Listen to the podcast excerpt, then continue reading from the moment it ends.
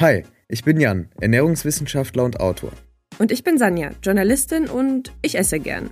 Du hörst Heißer Brei, der Podcast, der deine Ernährungsfragen beantwortet. Kurz und knapp, wissenschaftlich fundiert und für alle verständlich. Schick uns deine Fragen an heißerpodcast.gmail.com. Viel Spaß!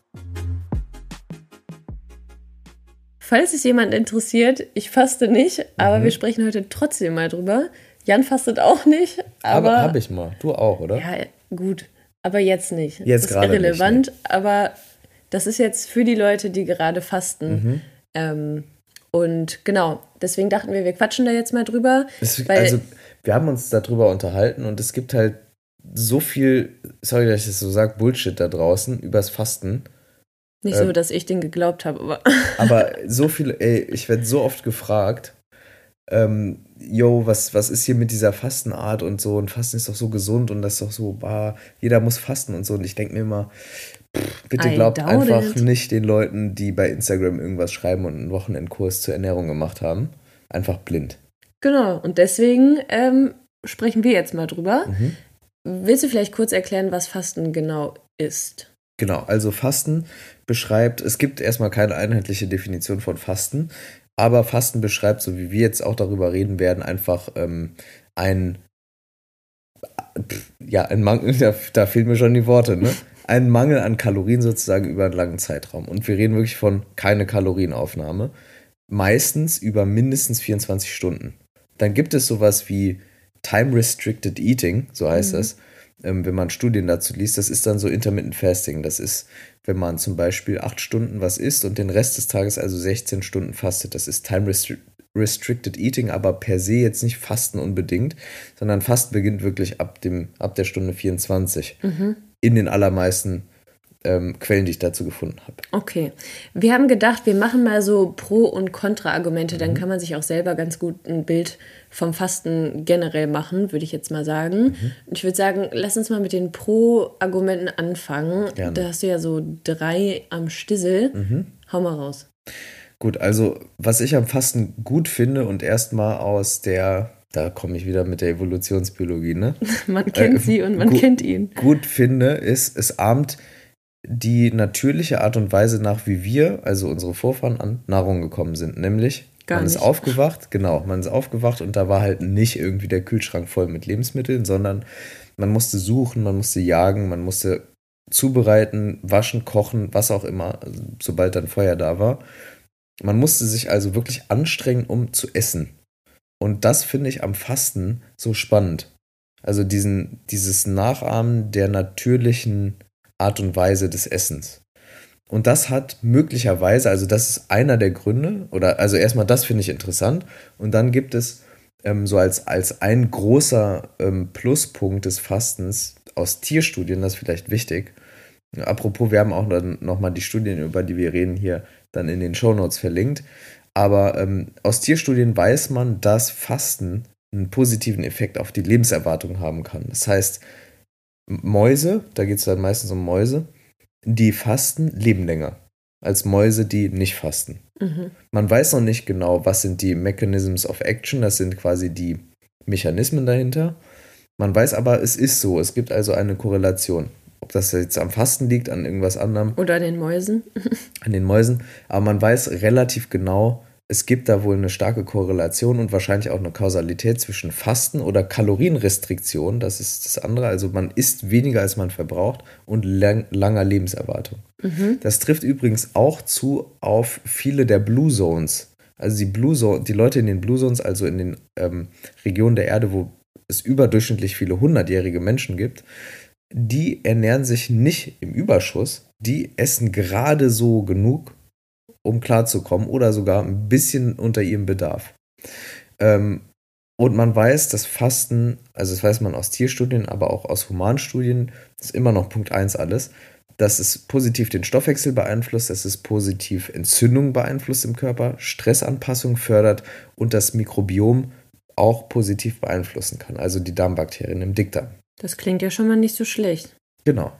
Und dann weiß man aus anderen Studien, das wäre jetzt Punkt 2, dass das Fasten, das ist jetzt insbesondere eine Studie, auf die ich eingehe, das Fasten, jetzt aber Intermittent Fasting, also Time Restricted Eating, zu einer besseren Lebensqualität führen kann. Es kann körperliche Schmerzen reduzieren. Das ist besonders für Menschen, Schmerzpatienten nennt man die mhm. oft, äh, relevant. Es kann, die, es kann zu einer Verbesserung der körperlichen und geistigen Gesundheit führen. Und auch im Blut sieht man, dass Wachstumshormone oder Wachstumsfaktoren wie IGF-1, Insulin-like Growth Factor heißt das, 1, reduziert sind. Da denkt man jetzt erstmal, Growth Factor reduziert ist eigentlich schlecht. Ja, IGF-1 spielt eine Rolle sowohl beim Muskelwachstum, ist also mhm. also tendenziell gut, aber auch beim Tumorwachstum. Das heißt, man will eigentlich gar nicht so einen exzessiv hohen IGF-1 im Blut haben. Mhm. Und Fasten kann eben dazu führen, dass IGF-1 im Blut geringer ist als bei Menschen, die nicht fasten, was eben dann dazu führt, dass man davon ausgeht oder dass dann Magazine und wer auch immer Schlussfolgert, Fasten reduziert Krebsrisiko. Kann ja. sein, mhm. ne, hängt dann mit, oft mit diesem IGF-1 zusammen. Ähm, und das ist was, das sieht man sowohl bei Tieren, aber als auch bei Menschen. Das wäre der Krass. zweite Punkt. Okay. Ja. Dritter Punkt. Dritter Punkt wäre, es gibt be bestimmte Erkrankungen wie Multiple Sklerose und Depressionen, wo es Hinweise darauf gibt, dass es durch Fasten zu einer Symptomverbesserung kommt. Boah, das kann so, sowohl bei Depressionen hat es dann ganz viel mit zum Beispiel Selbstbild zu tun, aber auch mit Angst und so weiter. Und bei MS hat es ganz viel mit eben Schmerzen zum Beispiel zu tun. Mhm. Okay, das sind ja eigentlich alles drei Sachen, die echt gut klingen. Mhm. Ist gar nicht so schlecht, ne? Nee. Das Fasten. Okay, ich bin, ich bin echt überrascht. Okay, aber gut, dann, dann gucken wir jetzt mal, was hast du denn bei den Kontraargumenten bereit? Es gibt, genau, es gibt erstmal sehr viele Vorzüge, mögliche Vorteile, aber trotzdem gibt es auch ähm, Kontraargumente, haben wir es jetzt genannt, es gibt eine Anpassungsphase, also wenn man anfängt zu fassen, kann es sein, dass man erstmal ein bisschen abgeschlagen ist, müde, gereizt und so weiter. Die Hirnleistung kann ein bisschen geringer sein, man kann ein bisschen weniger Energie verspüren als normalerweise.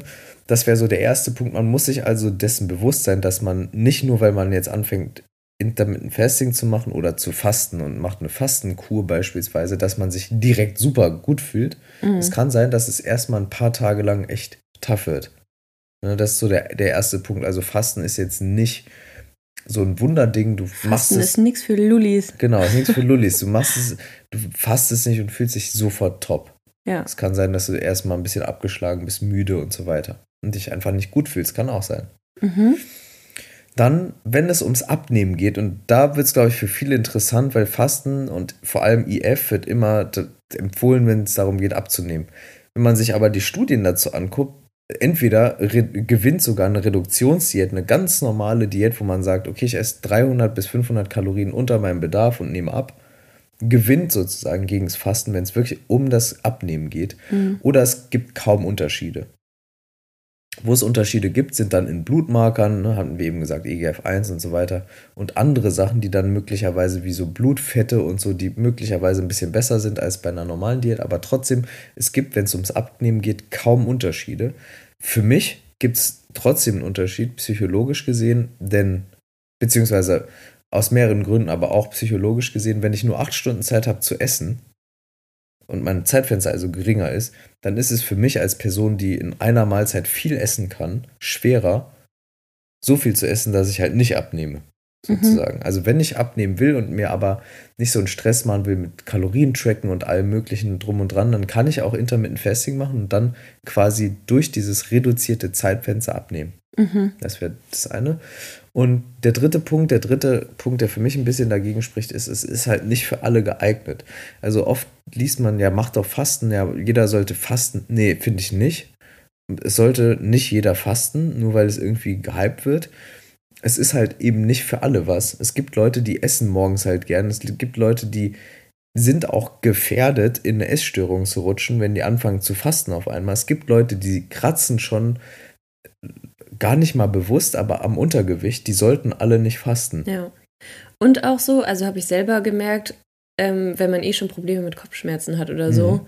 muss man auch aufpassen. Genau. Wenn man dann eben dem Körper keine Energie zuführt, auch kein Zucker, ja, wird es auch nicht besser. Wird es auch nicht besser mit dem Kopfschmerz. Genau. Also das sind, das ist wirklich wichtig, dass man nicht einfach, weil man es bei Instagram in einem Reel gesehen hat oder bei TikTok, jetzt anfängt zu fasten, obwohl man eh schon sehr, sehr schlank ist und eher Probleme hat zuzunehmen oder wie auch immer, oder sich nicht gut fühlt, Kopfschmerzen hat und so weiter, möglicherweise sogar Menstruationsprobleme, Amenorrhoe und hm. vielleicht auch nicht ganz so krass, aber trotzdem, dann sollte man sich wirklich zwei, dreimal überlegen und vielleicht nochmal eine Person explizit fragen, die sich damit auskennt, ob das wirklich was für einen ist. Ja, ich glaube, man muss die Intention dahinter schon ordentlich hinterfragen, weil ja. sonst, wenn, also wenn die jetzt auch nicht ausreichend ist, dann hältst du es auch nicht durch. Genau. Wahrscheinlich. Ne? Ja, absolut. Also zusammenfassend würde ich sagen, Fasten hat, kann viele, viele Vorteile haben. Aus einer therapeutischen Sicht kann es sehr viel bringen, gerade bei Patienten mit